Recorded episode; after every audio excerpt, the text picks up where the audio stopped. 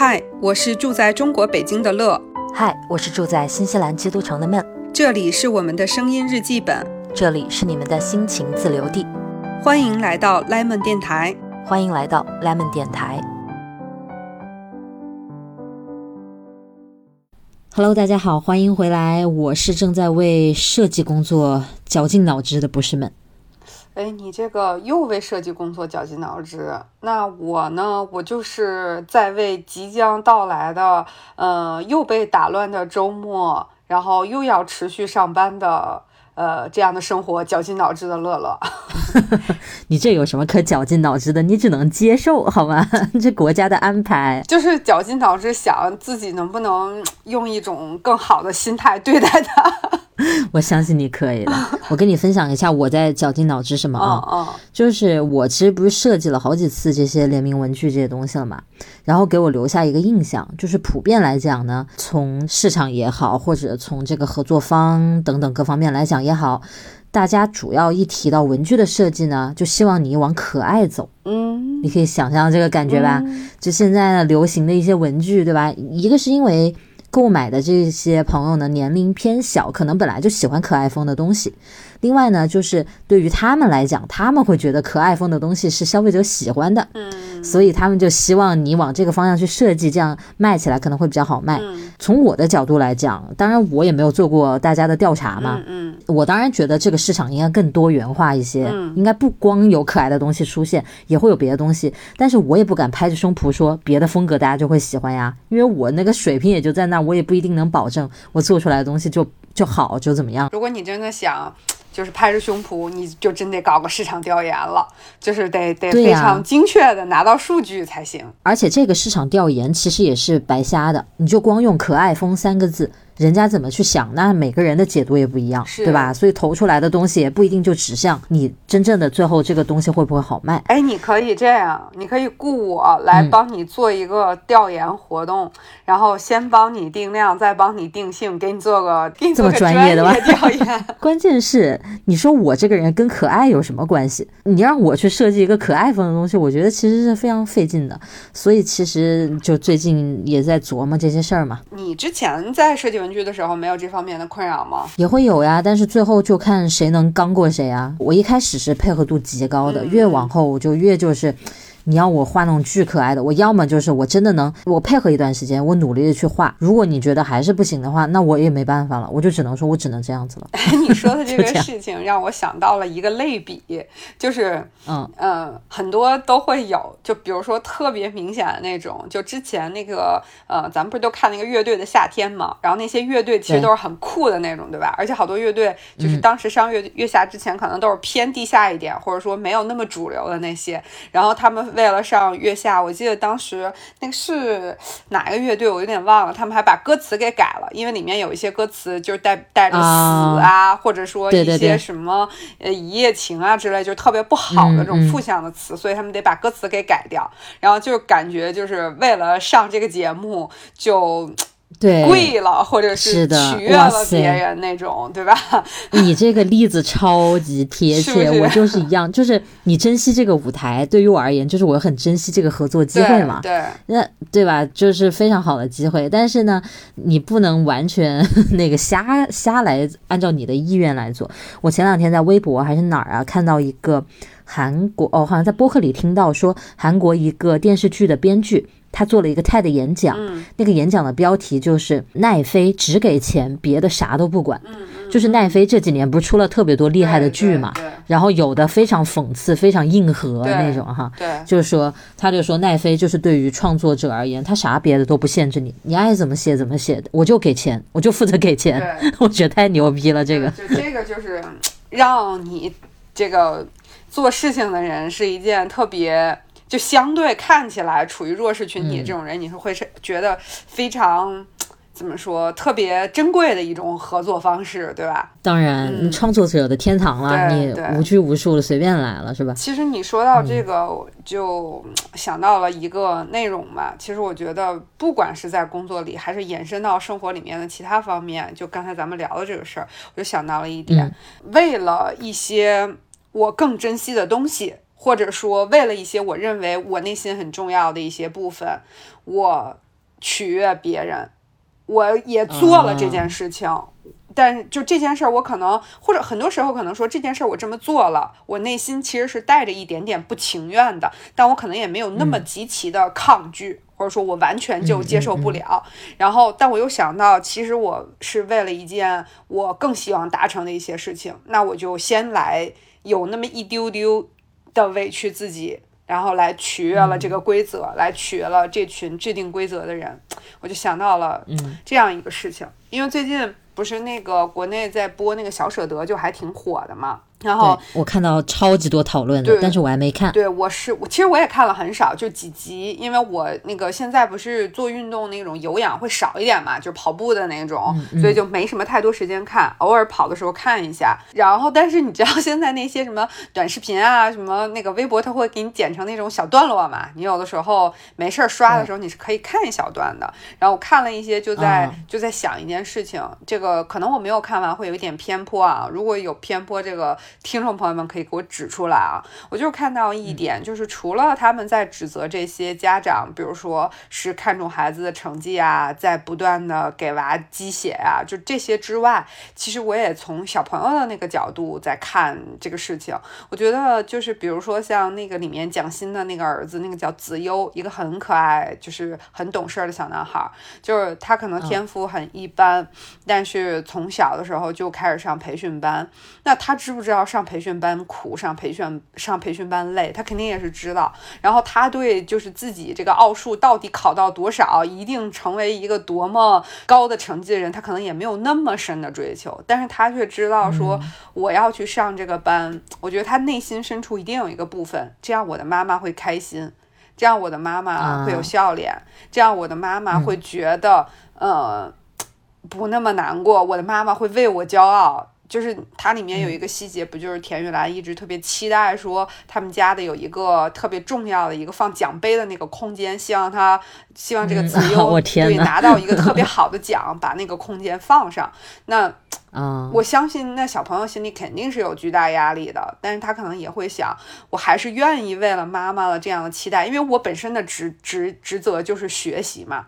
因为其实我们也是从学生过来的，我就在想，就是我小时候也会有这种心理嘛。纵然这个学科我不是我喜欢的，我也知道说，其实我在努力了，但是为了让爸爸妈妈开心，让他们放心，我愿意更努力一点。是，我觉得这个是孩子一个普遍的共性，尤其是越小的孩子，越会为了得到父母的注意力啊，得到父母的夸奖啊，这些，我觉得甚至不惜一切代价。就是有时候想到这种东西，还觉得就那么小开始。学会了，不能说学会，就开始试着去取悦别人。哎呀，我觉得那可不就是学会吗？那太是了呀！这其实就是父母无形中的一种有条件的嘉奖培养出来的嘛。就跟我以前跟你讲过，举一个非常不恰当的例子，我就说我们当时去学习怎么去养一个小狗，那个教练、那个老师不就是说你要表扬他的一些好的行为，你不断的去表扬，他就知道他该做一个什么样的狗了。我觉得家长带小孩也是一个。道理啊，你每次考得好了，你成绩好了，被老师表扬了，妈妈就特别开心，爸爸就表扬你，就抱抱举高高，对吧？那你下次考得不好，就没这些了，就是比比如说批评你啦，或者怎么样你了，冷落你了，那你自然而然你就知道父母喜欢我变成一个什么样子。我说怎么样的话，大人会开心一笑；我说怎么样的话，大人会板着脸训我。小孩最会看眼色了。嗯，所以其实我还是挺想跟你。聊一下，就是说，嗯，不管你是小朋友的时期也好，还是你已经长大成人，就是现在作为成人也活了这么长的时间了，就是 不必说的太细，好吧？就是会不会有这种，就像我说那种很微妙的取悦的心理？就是有的时候，我觉得这种取悦心理是不自觉的。就像我刚才说，它可能对你来说不是特别难的一件事儿，嗯，但是你这么做了，其实你内心还是有着微妙的不快乐、微妙的不爽的，但是你还是愿意那么去做。就是我们其实特别贵的那种事儿，可能现在大家都会。心里有个平衡，对吧？能能去想明白这种，我是觉得这种微妙的取悦是一件可能是很多人都有的。我觉得你就一说，我的第一反应我就想起来一个事儿，就我以前我在国内的时候，都是一直我爸妈和奶奶住在一起的，嗯，然后呢，平时都是我奶奶负责做饭啊这些，反正以前吧，最后几年她身体不太好，就是我爸来做。那我爸就是一个男版的我奶奶，他们性格什么的特别相似啊，做饭都做，对对对对，他们这母子俩真的是非常的相似，他们性格。我家有个特点，就是特别重视一家人一起吃饭，就是尤其你说这种。有的可能就是三口之家，你那个孩子吃饭的时候看看手机啥的，家长可能都会不高兴。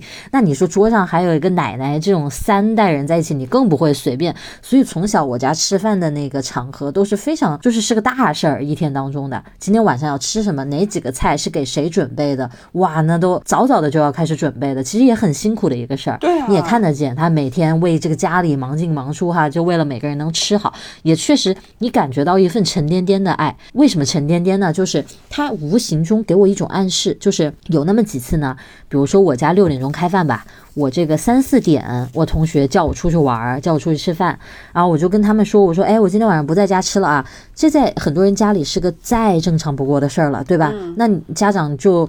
大不了说，哎呀，真贪玩啥的，大不了说你两句，还不就你就去了吗？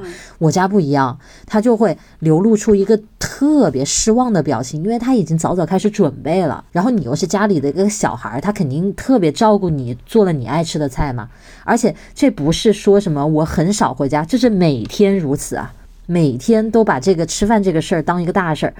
然后你一说吧，我奶奶或者我爸就说啊，你不在家吃啊？我这鱼都怎么都已经弄好了，都准备好了啥的，就他就说这种话，然后你就会觉得，哎呦，我好让他失望啊！他都已经忙活了这么多了，我还我还说我出去吃，其实你说这我做错了什么呢？也谈不上吧，对吧？特别正常的一个事儿，但是你就会。感觉到他非常明确的失望。那么这样几次下来之后呢，我就开始，只要不是同学提前一天约我，我就会说我不去了。如果你当天约我，我就直接就拒绝了。有时候还得编个理由呢，扯个理由呢。你也没啥，你总不能说因为我怕我家里失望，那你又好像说不出口。但是你真的内心就是这个感觉，你就是怕他们露出那个失望的表情。你说这不是取悦是啥？你这就是啊，这么小的一个事儿，但是这件事。情你说出来，这个其实你委屈也也就那么一下吧，也就过去了嘛。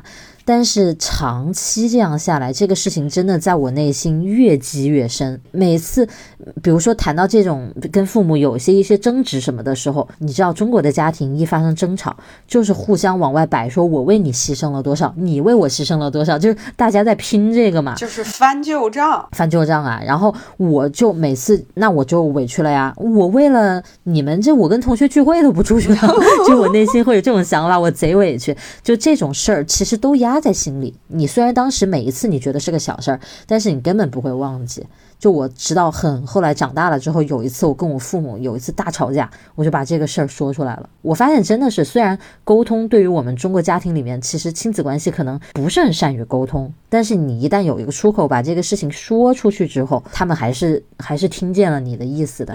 就后来，比如说我出国回来了，你想我一年就回可能回武汉那么几周哈，然后我妈就有时候就会在我还没说什么的时候，她就会提前跟我爸他们就说到时候她回来。你们别天天在那说什么做了多少菜呀，专门为他准备这那的，你让人家也太有压力了。别人那么多同学，不能去见一见吗？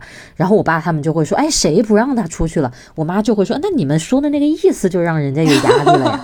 所以，所以后来就很明显，他们就会主动说，你你哪天约了同学啊，先告诉我们啊什么的，就非常就敞开了。这个事儿就没有没有以前，我就其实现在我长大了回忆，我就想，我何苦了那么多年，我还自己。觉得为了家庭牺牲了 很多，我觉得很傻，就是真的就是你说的那种情绪，就是希望让大人满意嘛，不要让他失望嘛。就小孩子真的很怕大人失望，你觉不觉得？就是因为他会，你你说这个事儿，我其实就有点想到咱们前两期的前前两期节目，你当时还提到了那个蔡依林的那个歌，就是我嘛，然后啊，对对对，他就说这个用别人的爱定义存在，我就是。就就我，因为你当时说完之后，我就又去听了听那这首歌，我就找了蔡依林自己的那个原版嘛。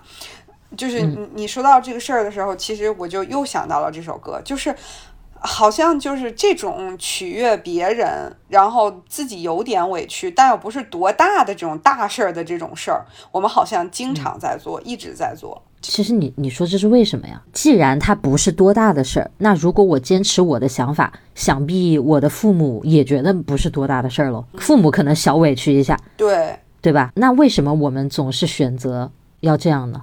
因为我觉得就是，其实就是像像说的这个什么，我用别人的爱定义存在这句话吧，我觉得有的时候它也挺通顺的，就是就是是这个道理，对吧？就是为什么是是。因为人他是群居的动物，他会感到寂寞。就是他为什么能感到不寂寞？他肯定还是因为在，我觉得在很大程度上，人是在世界上。因为跟别人有着连接，因为跟跟别人有着存在，嗯，你你是因为跟别人有了连接，然后才有了你这个人的存在。我有的时候是这么觉得的，就是如果说我跟这个世界上的任何一个人都没有连接，包括虚拟的，比如说网络上的这种，包括实体的，如果一切都没有，就是一座孤岛的话，那可能我也真的很难感受到自己的存在。就是我也不知道自己这样的存在是不是有价值的。那你说那种呢？比如说那种小孩儿，不是被狼叼走了，成了狼孩吗？嗯嗯。啊，他就活成，就感觉更像动物了。你你想说什么？突然间说，就是他就跟人没有任何联系啊。他就从小，因为我想说，与任何人都没有联系的这种人，是不是很难找到一个实力？然后我就想到了那种狼抚养大的孩子，他就是从小成长环境中就没有人。那感觉他是跟狼在发生着情感啊，他还是有人在，呃，有一个环境，有一个关系。对 对，如果我就是我总是觉得人这种，因为他是有思想、有情感的，包括动物，动物其实也是有情感。的对吧？就是这种只要有情感的这种，甭管是高级咱们这种人，高级动物还是比较普通的动物，就是如果它不能跟同类或者说跟一类发生情感的连接，他可能也不太能够定义自己是什么。我记得之前在播客里面我举过一个那个例子，就是说我听一个心理方面的一个东西提到，就是说婴儿。出生之后，在一段时间之内，你他如果不跟大人对视，就是他不觉得大人看见了他的话，他就不觉得自己存在啊。对对对，有时候他就会因为这个而哭，对吧？他就会觉得我不存在了，好恐慌，他就需要大人过来引起大人注意，来抱抱他呀，他让他知道他是存在的，他就一下子平静平稳下来了。所以我觉得人这种生物与生俱来的就是这样一个寻找存在感的一个。一个生物，对，包括前两天那个小哥在重读那个《人性的弱点》这本书，嗯，他就我们遛狗的时候，他就说《人性的弱点》这本书啊，用一句话来总结，人性的弱点就是需要感觉到自己是重要的。对，我觉得这不就是咱们说的这件事儿吗？对，就是你得感知到，哪怕不是重要，起码是你的存在，你你你你的存在是有一定的意义的。就是对，就是如如果你完全对任何外界来说，甭管是一棵草，还是一个小动物，还是一个别的人，你都没有任何的价值，你可能就很难去。坚持到你怎么去认知到自己是就非常容易崩。对你，你记得以前小学或者中学的时候，班上那种嗯比较调皮捣蛋的那种学生，可能成绩也不太好。每个班里总有那么几个捣蛋鬼哈，他就属于很多这种孩子的家里，他就是父母给他的爱非常不足够，他反而可能父母长期不在家，有的是留守儿童怎么样的，他得不到他。他应得的那种关注度，就健康成长大的孩子有一定的关注度，而他们没有，那他就会急切的需要引起别人的注意。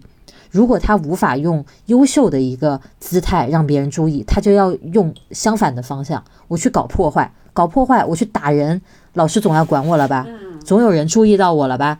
他需要以这种方式来印证他的存在，这就是人多么需要这种存在感是，所以我觉得就是因为这种存在感，就会引申出一大堆后续的一些人很难避免的一些想法。我宁可不做我自己，但是我得先存在。对我不要先委屈委屈。对我不要让他伤心，然后我不要让他觉得我不愿意为他付出。哎，我我可能真的就有很多这样的。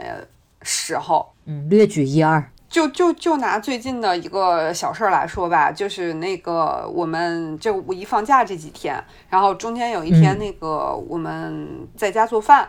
然后呢，我跟董大我跟董大国两个人嘛，然后我们一直都是不跟父母一起生活，然后父母离我们住的也会远一点，并且特别是我公公婆婆年纪都比较大，然后身体也不太好，所以我们家从来不太出现那种就你看电视里面演的那种说什么去父母家蹭个饭啊，晚上下了班，然后或者说那个不在家的时候，父母突然间上门开了你家的门给你家打扫家务，就这些事儿我家都没有。那这方面还是就从很大程度上来说，我也觉得挺好的，就是。大家各自过各自的生活，然后呢，我们前两天在家做饭的时候呢，这个呃，我正在收拾别的东西，然后董大国正在切菜，就他先帮我备菜，然后我一会儿要去炒什么的，然后我在这边好像当时是正在抹擦脸油，然后就听见那边喊：“我去！”不好，然 后这么这么有喜感，就类似于这种，就是我去，就反正就是就是这种，然后说这是咋了？然后我就赶紧我说咋了？然后说把手给切了，然后我当时就特别着急嘛，我就过去看，哇，那是切的还挺严重，他是正好切到了，就是你的手是这个指甲，它不是整个一个覆盖着你那个上面嘛，他把那个指甲的。一个角就要给切掉了。哦，嗯，一个很小的一个小角角，就是当时肯定血就流出来，因为你指甲下面就是肉嘛，它等于把指甲切掉了，肉就在冒血。我当时就特别着急，然后就赶紧找东西先帮他消了个毒，先贴了个创可贴，然后就我先把饭做完。然后本来呢就是安排的那天是安排了下午要去看电影，那个先吃饭，吃完饭可能我收拾点别的，他再把碗洗了，然后我们再去看电影。本来是这样的，结果呢那个就赶紧把电影就取消了，我就赶紧做饭，做完饭就洗碗。啊，特别累，因为心里还想着那个他那个手的事情嘛，然后就吃饭、洗碗，然后把电影取消，陪他去医院，然后就一番操作，然后特别的累。然后这个时候呢，其实我心里还还挺，就首先我第一个想法肯定是着急，就是担心他那个手出问题嘛，所以我才急着去医院。我就是说看要不要打个破伤风啊，要不要有没有什么缝针的可能啊，反正就赶紧去一下。另另外一方面，我又心里就是。又委屈又又对后面就有一种特别焦虑的心态，因为呢，他的手坏了，这就意味着很多的事情他都不能做了。就是就像我说，我们不跟父母住一起，其实有很多的家务，家里有很多的事情，比如说做饭、洗碗，然后洗衣服，这些事情都是要碰水的嘛，那他就都没法做。嗯，所以我就是又在心疼我，我的表现就是又心疼他，又埋怨他。我就跟他就是就特别 就又生就又生气又着急，因为我我着急的是怕他的手出问题嘛，然后生气的就是你看给我找出来一堆的事情，然后晚上躺在那儿我就跟他说，我说你看接下来。我就要调整作息时间。他说为啥呢？我说那你看，早上起来做饭得我做了吧，早上起来洗碗得我洗了吧，晚上做饭得我做了吧，晚上洗碗得我洗了吧。然后我说你看，这个晚上洗完澡收拾浴室，所有的事情都得归我了吧。然后我还得晚上你洗澡之前还得给你包手，得拿那个。那些防水的都给你弄上，我说，然后晚上我还要负担起那个每天洗内衣啊什么这些的重任。我说，你看，我就要以我柔弱的肩膀承担起生活的重任。然后就就觉得又其实其实我我我是想呢，就是说我好像不应该说这些话，因为人家伤了手，人家也不是故意的，对吧？人家也是为了做饭而伤了手，我就不应该说这些话。但是呢，我又忍不住的想埋怨他。然后我又要，所以采取一个开玩笑的口吻把它说出来。对，然后我又要去做那些事儿。如果我不做那些事儿，可能他也不会觉得是我的不对，对吧？比如说，我就说我们不做饭了，我们出去吃饭，他可能也不会觉得什么。但是我就觉得我有这个义务做这个饭呀，我我应该做好这个饭，我应该在人家不舒服的时候，就我以前不舒服的时候，人家也照顾了我，那嗯，我也应该让他感到被照顾啊，我也应该让他知道。我我很我很关心他呀，就是我不知道这个例子恰当不恰当，但是我相信你应该能够理解我的这种心情。我觉得你在取悦一个，是因为我觉得董大国对你的要求不会说有那种所谓的对一个理想的妻子的那种标准，我觉得他不是这样的人，但是你心里可能有一个，嗯，理想的伴侣是什么样的？你其实是在。自己有点拧巴，就是一方面你又觉得哎呀生活被打乱了，好麻烦，对这是现实要面对的对。但另一方面你又觉得，我觉得你对自己要求也太严格了，连自己出现这种抱怨的想法你都会觉得自己不应该，是不是？我就很自责，就是也没说不应该，就觉得很自责。你你觉得你是在取悦谁啊？我觉得我可能取悦的是我自己以及一些标准吧。标准，我觉得真的是这个词很关键。对我，我觉得是这样。而这样的标准我是怎么建立的呢？我觉得也是跟从小父母传递给我的一些信息也是很有关系的。其实我觉得我的父母传递给我这些信息呢，嗯，他也不带有说什么像现在说的什么歧视女性、重男轻女。我觉得他们没有这些，他们就是我知道，对吧？嗯你你懂我意传统的一个对，就很自然的一种对对对表达。我记得当时我刚结婚时间不长的时候，然后有一次，呃，因为我是搬了家，然后我妈就过来说看看有没有什么事情要帮忙嘛，然后我妈就来我家。后来当时她来的时候，我们正在换那个床单、被套什么的，然后我跟董大国两个人都是两个人一起换。就是因为嗯你像被套那种东西，一个人换起来很麻烦的，很费劲，对对，就会帮忙。然后当时呢，我就正在叫他来帮忙的时候，我妈就跟我说：“你就自己弄这种事儿，你不要老、啊？老叫老公来帮忙。这这种事，哦那真的？啊因为我妈以前是那个在酒店行业，她考过服务师的，她自己整理床铺什么的，她很会，对，特别厉害。哦然后她她加上这个，然后她就跟我说，这种事儿你不要找男的一起做，你怎么什么生活上面的一点小事儿都要找男的来帮你一起，然后你就自己干就行了。哇塞，哦，我妈就跟我说了这个话。那你哎，那你什么反应？你当时是什么感受，以及你是什么反应？我当时的感受是觉得这有什么，就是说这我肯定自己弄不了啊，啊对不对？我就想啊这我自己啊肯定弄不了啊。然后因为当时我妈在嘛，然后她就没让我叫董大国，她就帮我一起把这个东西弄完了。然后于是我啊当时心里想法就是。反正弄完了嘛，然后，但是他走了之后，我以后再遇到这种事儿，我还是会叫董大国，因为我觉得这事儿我就是我就是没法自己弄，我就是要叫是叫他一起弄。我是认为他的这样的话，就是会很多的，就是这样的一些意识，他是不自觉的会传递给我，嗯，然后他会形成我有一个标准，就是呃，甚至不是男女，他会告，他会让我感受，就是说家庭就是要两个人都为这个家庭付出很多，有一些很多的事情，就是当这个人不舒服的时候，那你就应该自你去多做一点，就是互相嗯应该有一个、就这种。当然我，我我并不觉得他说的这个不对，所以我、嗯我才觉得就是我有时候内心会有一点点勉强自己，是为了去取悦一个标准。那我觉得我对我妈比你要严格特别多，为什么？真的，因为类似的这种事儿，我跟我妈也有过这种对话。嗯但是可能跟你这个具体的例子不一样，嗯我们可能我随便举一个例子，比如说那个我跟我妈打电话了，周末她说你在家干嘛？可能我现在也没干嘛，就闲着呢。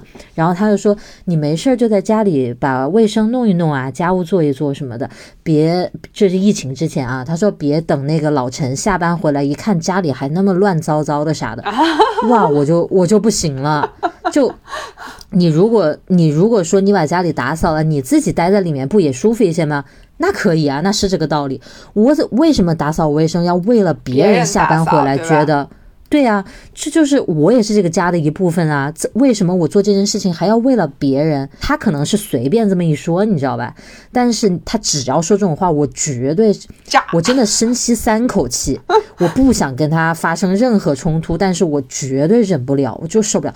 而且我有一个观察，就是像你刚才举的这个例子也好，我举的这个例例子也好，还有我还有一些好朋友女生，她们妈妈也跟她们有过这样的对话，就是你把家里弄一弄，或者你做点什么好吃的，让你的伴侣开心，大概就这么个意思。或者你有事儿就自己干，不要去烦你的伴侣，这样的一些或者家务这些事儿就应该女生都弄好、这一类的对话哈。我从来没听过哪个男生的父母对他们讲这些事情，从来一次都没有。哎，不过你要说这个话呢，就是我婆婆好像还还，我公婆好像还真有跟董大国说过，嗯，就是咋对他有什么要求？就是就是我没有想到一些特别具体的一些就你要让我一下哦。想，我想不是那么能清楚。但是就比如说，但是就说你不能撒手不管啥的对对，就是因为嗯。我公公他不是以前学过厨师嘛，他去外面学过厨啊师，做菜做得很好，啊然后他自己就会有自己那种秘籍，他会记下来，就比如说炖肉里面放一点什么什么调料嗯。就特别好，然后嗯就是那还是早几年呢，就是我公公当时就会记好这个，然后给我老公说。你下回做饭的时哦。候可以看一下这个，哎呀，那我觉得不一样，那不是说你没事儿在家把饭做好，等着谁谁回来哦，那吃，那可能我觉得那是没有另一回事儿。但是我觉得他的那个表示也是类似这个方向的，就是他啊不会，那是那是。就他不会有一种认知，就是说就应该女的在家就把这个饭做好，对吧？啊就是那是。就是你还是应该去参与一定的这个家务度的，嗯对对对，那我觉得这个还是有，但是我就是说，比如说像我们刚才那种啊，比如说老陈在套被套，他喊我来帮忙，哦我相信他妈绝对不会说你就自己套呗，你喊他来干嘛？你就反自己不正确实能做吗？没太有这种很明确的实力，是吧？对啊，然后包括说，就是我很长一段时间我很烦的就是，我是在家工作，但是不是我没事儿做，嗯嗯，你不能说那个人出去朝九晚五，他才叫工作，他可能一天都在办公室划水嘞，我可能一天在家忙得要死。虽然我是在家，那为什么就要默认这些事情全部该我做呢？嗯，对不对嗯再加上我可能是个我是女生，然后就会默认这些事情，而且这个话是我妈说的，我就会特别特别不开心。你又不是在当着对方的家长的面，你说个这种客套话，嗯，大家听着开开心心的对，还能理解。你还是私下再单独跟我说，我真的是有几次我真是气气炸了。他特别喜欢开这种玩笑，而且啊他可能不不没有太 get 到我，其实内心真的不喜欢这样子。就是他可能没有意识到这件事儿其实对对你是一件很原则的事情，他就觉得反正是母女之间一个随意的聊天，他可能很随意的就说了这么一句话。我有时候会听到一些人家的，比如说妈妈跟女儿，就是说你们在一起啊什么的，就某些事情上你也不要。做的太那个，你你不要吃亏，就是出于一种妈妈对女儿的保护说的一些话。而我从我妈那儿听到的，永远都是维护老陈，啊，然后让我不要太娇惯自己了，让我应该多付出，全是这种真的你看这个老陈就跟董大国一样，这个人设立人设立的好吧。但是说实话，就以我听你说的对于董先生的介绍，以及我对老陈了解，他们还真不是一种。老陈是属于那种他原则非常清晰，他是什么样的人，他面对所有人都是这样的。嗯，你不像有的人，他可能对于长辈的时候呢，他会装个乖乖的样子啦，嗯多说点好听的话啦，然后跟别的人在一起又是另一个样子啦。老陈不是的，他就是对所有人都一样，嗯，特别做自己的一个人吧。董大国也是 我跟你说，做自己的人，做自己的人太赢得尊重了。对啊，你看我们这种一下子 装个贤惠，一下子装个乖的人，人家对你各种要求就上来了。我觉得我也不是装，就是有的时候我是觉得，就是比如说像你刚才提到的那些，所以其实我是挺想问你的，就是比如说你在这个家里，就是如果说这个家务你在家里，嗯，我们不说你有工作吧，因为你是这种。呃，非全职性工作，可能有的时候特别忙，有的时候又比较闲。就是你会不会有一种意识，就是说，比如说你比较闲的时候，你可能也没有做饭，也要出去吃饭，或者说你比较特别闲的时候，然后你这个本身可以做这个家务，但是因为就是你也不想做，你就没做，然后你会不那会当然有，有心理一定有对不对？啊、会不会有罪恶感？你是说？对，就或者不能说罪恶感，罪恶感有点有点严重吧，反正总总会觉得好像自己做的不太好，就是这样一种对哦自己的一种、一种评判。我还是偶尔会的，我觉得会的。因为我记得咱俩其实，在很久之前聊过类似的一个话题啊，就是，嗯，所以我 我有时候觉得说到这儿，我们可能不知道这种标准是怎么，有时候我都说不清楚这些标准是怎么形成。我记得当就是社会的一个暗示，我觉得大环境就是这样子的。对，就是。嗯，你应该有记得吧？当时那段时间是我也在非全职工作的时候，然后而且、嗯我记得我记对，得而且那个时候我的生活还遇到了很大的困难，然后我就跟你聊这个事情，我就跟你说，我说其实我是这样的状态，其实我是很想再去做全职工作的，我现在这种是因为生活没有办法，所以我其实内心充满着焦虑，就是我会觉得我没有这种工作的这种项目的时候，我就是一个家里的米虫。我记得我我我跟你有过这种聊嘛，然后我记得当时你也说过，其实你也有你也有类似的想法，就是你内心是焦虑的，你是觉得这个在家里是无所适从的，你是一个对家庭没有贡献的人，可能你做了一些家务，你也可能其实对家庭的实体，比如说家庭日常维护的一些事情。比如说买菜，比如说购物，那他也是得有人做才才是对家庭的贡献，对吧？其实这这这些事情我们也在做着，但是我们就会对自己有一些不好的评判。换句话说，就是作为一个某一段时间不赚钱的人，你就会自己就瞧不上自己了，对，自己在家里就把自己的位置往下放了。对，你看我做博主，那前两年肯定没有收入的。所以这就是一直给我一个什么样的影响呢？就是因为当时我其实自己想做这个文具博主是非常荒唐的一个想法。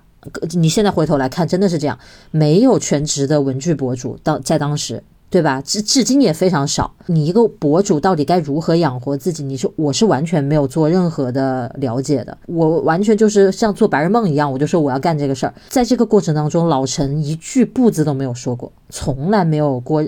提出过任何的意见，所以在当时得亏是我现在还算做出来了一些吧，有一定的成绩。我现在回头去看，我就会觉得，那他当时的这个心态就很，我觉得很佩服，因为我自己在当时，我觉得很健康，因为咱们自己在当时自己看自己都觉得很担忧，对。对，但是你的伴侣却给你支持。我觉得就是我们看不上当时的自己。我很多时候都会自己质疑自己，就说：“你说你要当一个文具博主，这是不是个幌子啊？你就是不想出去找工作吧？”嗯嗯，你就对，因为这就有点像在创业嘛，你是从头开始一点点的往上积累这些东西嘛。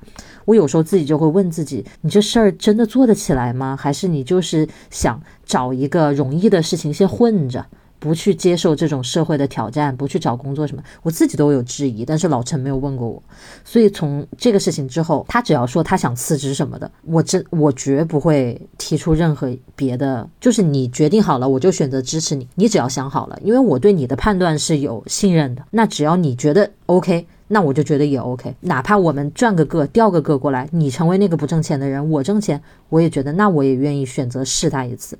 我不会提出别的意见的。我觉得就是从那个经历，让我有了这样一种心态。哎，那我想请问一个话题啊。那就是如果你支持了他这个决定，就我们假设啊，假设现在老陈就辞职了，那肯定辞职之后家里的收入会少掉很多，对吧？每个人都有自己的贡献，然后也不是说日子就过不下去了，肯定还是能过下去，但是可能这个时候你的生活质量就会有了这种变化。那当然，你的心里是说我愿意支持他，我愿意让他做这样的决定。那你会不会对生活其实也有担忧？我会啊，我当然会啊。我为什么说这句话？最大的一个，其实最大的一个原因就是他当年支持了我，嗯，对不对？不在于说我觉得这个生活我多么看好，是，而在于就好像是报答你一样，是这种感觉。哎，这个这个，我怎么听到最后又是一种取悦呢？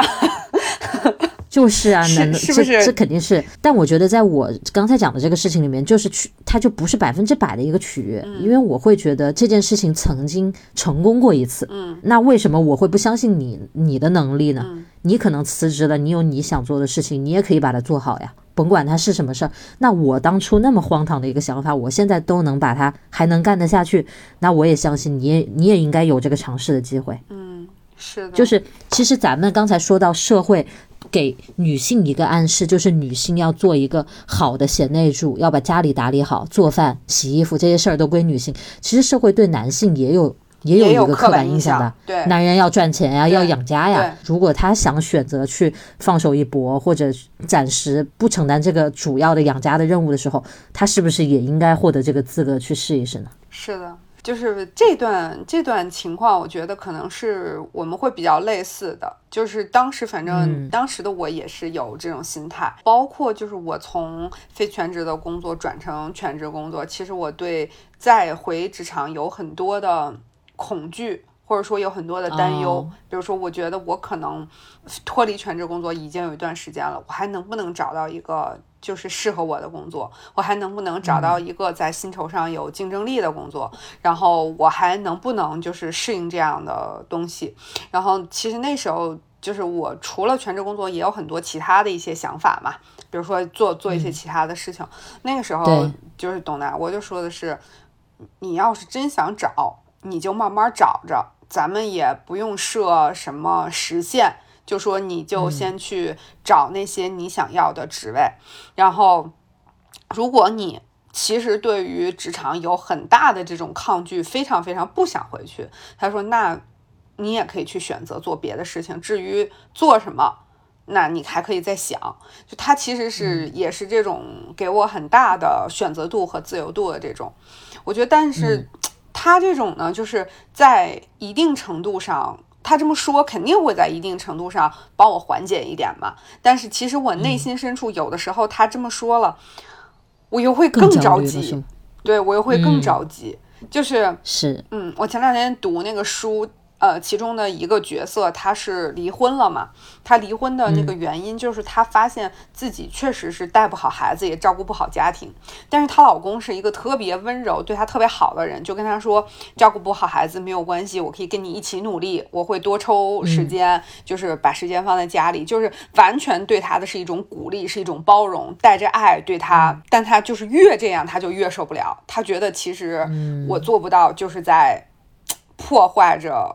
我们这样的一个生活，我是在给对方一些伤害，他就会这么想。嗯，其实有的时候我也会有这种想法，所以我我真的觉得有的时候，嗯，那种取悦也不完全是因为别人，有的时候是为了自己，有的时候其实，在很多程度上是在取悦自己。我觉得这种想法在极大程度上就是一种把自己的重要性看作比什么都要高，我必须要做出贡献，对，不然我。的存在没有价值，没有意义，那我还在这个家里干嘛呢？这个家不需要我，或者我的存在甚至让这个家还负担更重了，是会很自责，对吧？这就是把自己的那种重要性看得极高。嗯，但是我我现在其实也不是很能想得通，那我为家庭做了这个贡献，又有什么错呢？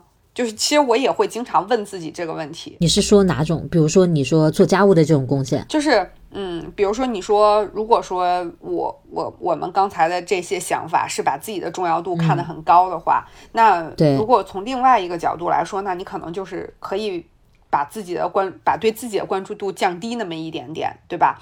那我又会问自己另外一个问题是，我对自己的关注度高，我也是为了家庭在。一起去努力，在做贡献，那这有什又有什么不对呢？我也经常在问自己这个问题。我觉得，我觉得这没有什么不对，只不过就是这个还是关注点完全在于自己，因为。在这个家庭当中，不是每个人都是给这个家庭去采集资源的这么一个机器。你们两个人之间的关系，这个感情才是这个家庭存在的最核心的基础嘛。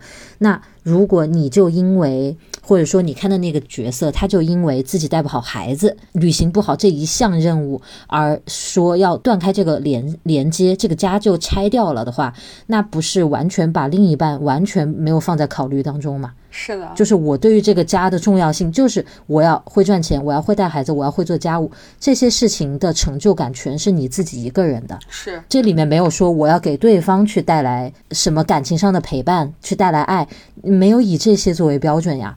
那其实这些事情都做得很好，却在你的积分系统里面完全不算一个事。对，因为那些事情做不好，我就要离开这个家庭，那不就是完全关注点在自己而不在别人吗？而且我觉得这里面其实是对自己。自己有特别不好的一种暗示，就这种对自己的取悦，它时间长了，真的会对自己的压力越来越大。你你会忽视自己做的很好的部分，不断的强化自己做的不好的部分，然后你就把自己做的不好那个部分在。无限的放大，再去否定自己。换句话说，其实也是一种完美主义，对不对？你不能容忍自己有哪一方面不够好，是。那你就觉得只要有一点做的不好，我这个人就失败了，对我就不该存在了，对吧？是。我觉得这个想法还是蛮让自己怎么讲，其实有点恶性循环了。我就在想，到底我们平时的取悦是取悦了别人，还是取悦了自己？我本来是觉得取悦了别人哈，今天这么一聊，我更多的觉得是取悦内心当中自己的那套标准了。对，就是，然后那套标准可能就是如你前面所说，是这个社会默默的给我们形成灌输了。对对，聊这个话题怎么这么，哎呀。心里这么沉重呢？要不人家说这个女性的自我解放是一条很真是啊，对吧？就是这这这这件事儿真的很难过呀，就这个关很难过。其实，嗯，这几年我越来越觉得，就是社会对于每一个人作为一个螺丝钉的打造是越来越严格了。就大家都不是人，都是螺丝钉，大家就应该长成那个螺帽要的那个样子。如果我自己螺纹少几条，我长得不规则了，我自己都谴责自己，我这螺丝钉真不合格，对吧？就是拼命的要做一个棒棒的螺丝钉。大家螺丝钉的特点是什么？大家都要一样，你是同一款螺丝钉，你就应该长得一模一样，就统一化。就是社会或者公司或者需要我是什么样的一个机器，我就应该长成什么样子，都忘了自己其实是应该是千姿百态的人。我觉得这个这几年尤其严重哈。你看之前不是大家都在分享职场找工作的一些非常离谱的事情吗？嗯，是，就是很多那种面试啊，用人单位对那个投简历的人说的一些话都非常的奇怪的那种，怎么会有？自我感觉这么良好哈，就不把求职者当人一样，就自己是个大老爷了不得那种感觉。我就觉得这几年对于这种，尤其职场文化宣扬这种什么九九六啊，你有资格九九六，好像是你了不起，就有这种你这个价值观的变化，我就觉得有点可怕。像我们之前在去做招聘的时候，就是包括我真的不能给自己洗白，也没有办法洗白，因为这种念头确实曾经在我的脑海里那么。出现过 HR，包括如果她是女性，就她也会出现过。就包括甭管她是什么样的职位，如果她是要去选择招聘一个人，大家都会经常会念叨这么一句说：“哎，是不是已婚已孕了？这个来咱们这儿不会很快就生个孩子吧？”哦，其实我觉得，你你说如果在一个这个话听起来真的是很多人肯定会。说这是对女性的一种歧视，那她女性就有着可以生育的这样一个生理特征，这是没有办法的事情。那结婚也是个人的选择，人家不能说我为了工作就不结婚不生孩子，对不对？这个都是很正常的一个事情。但是从用人单位的角度，从一个去 pick 候选人的这样的一个角度，那大家就会在这方面做做一些考量。利益的计算嘛，其实说对，其实其实是这样，就是肯定谁也不希望说，我招来一个人就工作了两个月，她就怀孕了，然后可能后面还有很多很多的事情。其实你说这个事儿，我们抛开，比如说他是个男的，如果说他来了两个月，我们就发现他有很重大的问题，他不能来很好的工作，其实是一样的道理嘛。所以现在不是找招聘都会有背调这个事情嘛？所以就这样的一些东西，那你说是不是？他也曾经，我作为一个呃招聘官的时候，也曾经在我的脑海里出现过。就是你这个位置不一样了，你思你思考的事情完全不同，你就会就是想到这一点。多年媳妇熬成婆，不也是这个感觉吗？对吧？是的，就是当年自己是媳妇的时候被为难了。这种标准的这种潜移默化的建立，你再去看起来是在取悦着别人，看起来是在取悦着一套标准。有时候真的我在。想是不是我们我们也是为了让自己？我觉得有许多标准是已经内化了，你自己不不去这么聊，你不意识到你自己内心有一套标准，会觉得我是在取悦外界或者取悦一个什么我的呃我索取的对象，比如说父母啦，我有从父母那里索取爱，我可能会去取悦他们。但是你在深挖，有时候也确实是你不知道是谁影响的谁哈，我这套标准也可能是父母给我的呢。对，但是他真的已经内化了。你看现在我也不在我父母身边啊，但是做很多事情的时候，我耳边还是会想起我父母。如果看见我这么做，他一定会说我什么什么。就父母都没说这个话，你自己心里都播放出这句话了，已经内化了这个标准。应激反应、条件反射是吗？是的。哎，今天这个话题，这个怎么聊得如此沉重？我倒不觉得沉重，我觉得是首先它非常现实，是因为。真的就是是这样的，发生一些事儿，咱们也都没编，确实都是亲身经历的事儿。但从另一个方面来讲，我觉得这样的讨论对于我而言，我觉得很有价值。就是你又往深探了一步，有很多事情你可以想得更明白一点，到底是为什么我要这样去做？我去选择做这种小小的牺牲，比如说职场上，哎呀，我我为了能有完成这个合作。为了要上这个机会，我可能多少是要牺牲掉自己的一些审美价值观，我要去迎合。是的，所谓可能迎合的是合作方，也可能迎合的是市场。不管怎么样，我做不了百分之百的自己在这个里面。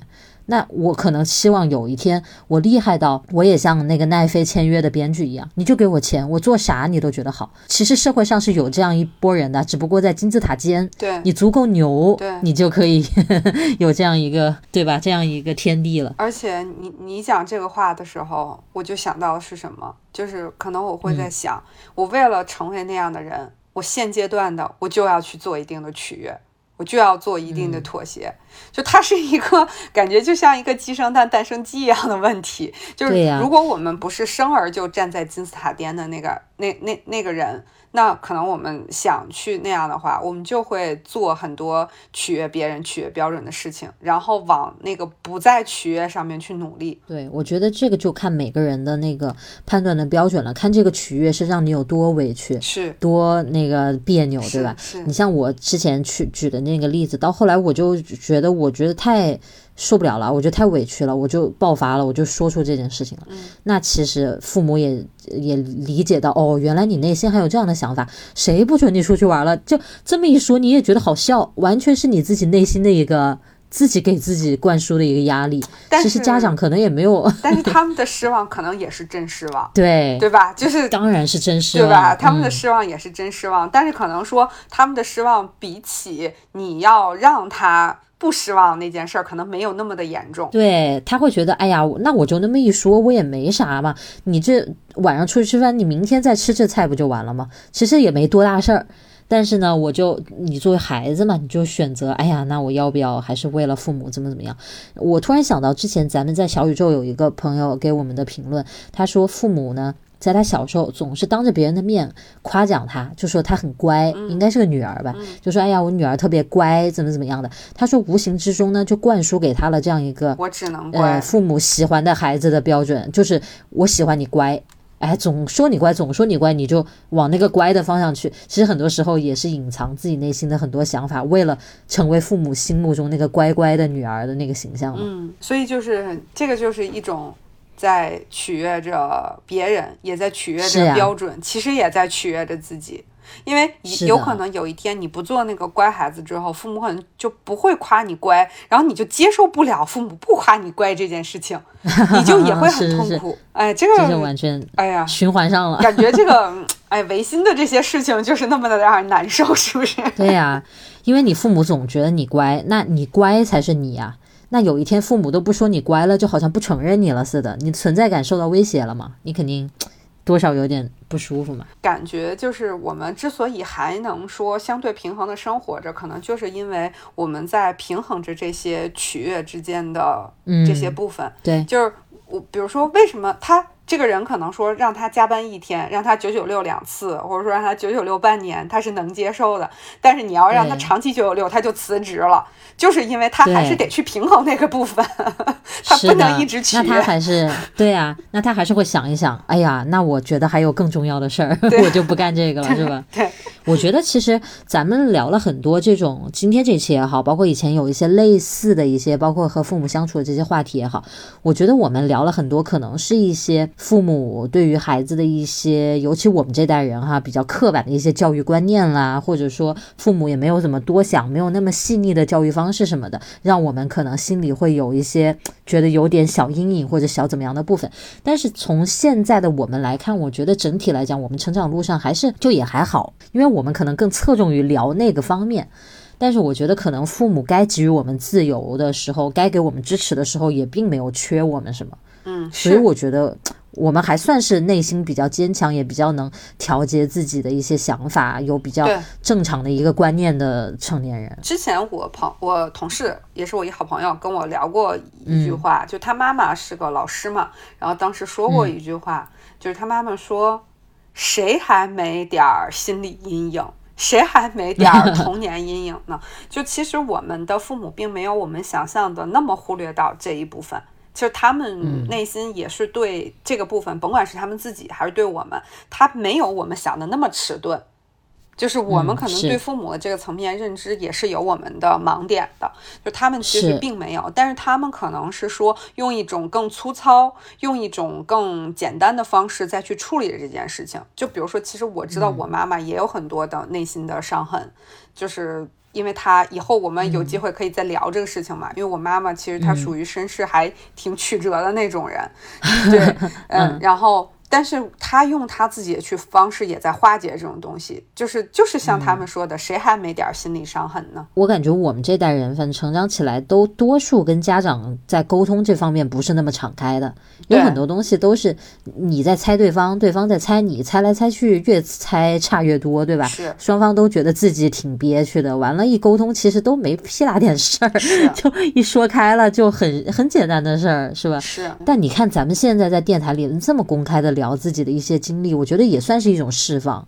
嗯，当这些事情被更多的人听到的时候，你一方面觉得这些过往不太明亮的经历也被阳光照到了，另一方面听我们讲这些故事的朋友可能有类似的经历。当你听到一个哦，原来这两个主播也有这样的经历的时候，他也觉得哦，那好像自己也释然了一些了。我觉得这样也蛮好的。是因为我个人觉得，就其实我们聊了这么多，我们仍然觉得很多事情不是一下子，或者说甚至可能我们要用很多很多时间，甚至到永远可能都是没有办法去解决的。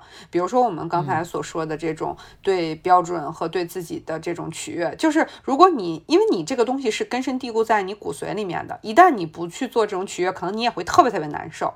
所以说这种东西可能它是永远永远都没有办法解决。那不能解决的，我们又认为对自己有一定伤害的东西，其实是靠我们去跟别人谈论这件事情，去化解他对你不好的那个部分。可能你之后还是会这么做，还是没有办法改变，但是，嗯，正视正面它，是可以在一定程度上去改善他对你的那个恶劣的影响的。尤其是当你这么去聊了之后，你会发现，第一你不孤单，是第二你更认识到我为什么会做出这种选择，对吧？我我都觉得委屈，我干嘛还非要这么做呢？你一聊，你发现哦，原来有更深层的原因。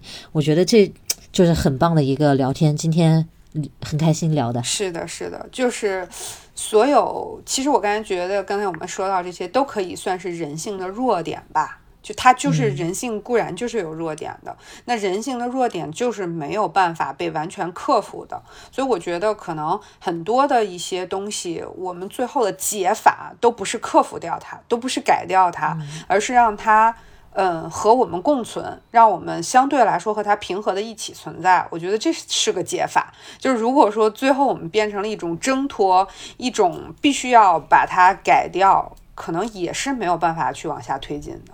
嗯，反正嗯这东西也不是一下子挣得脱的，你总得首先学会与它共存，是对吧？是是，就像身上的肥肉，总是要接受着它的存在，你才能更好的去把它锻炼成肌肉。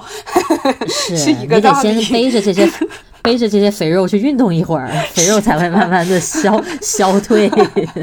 挺好的，这话题还挺励志的。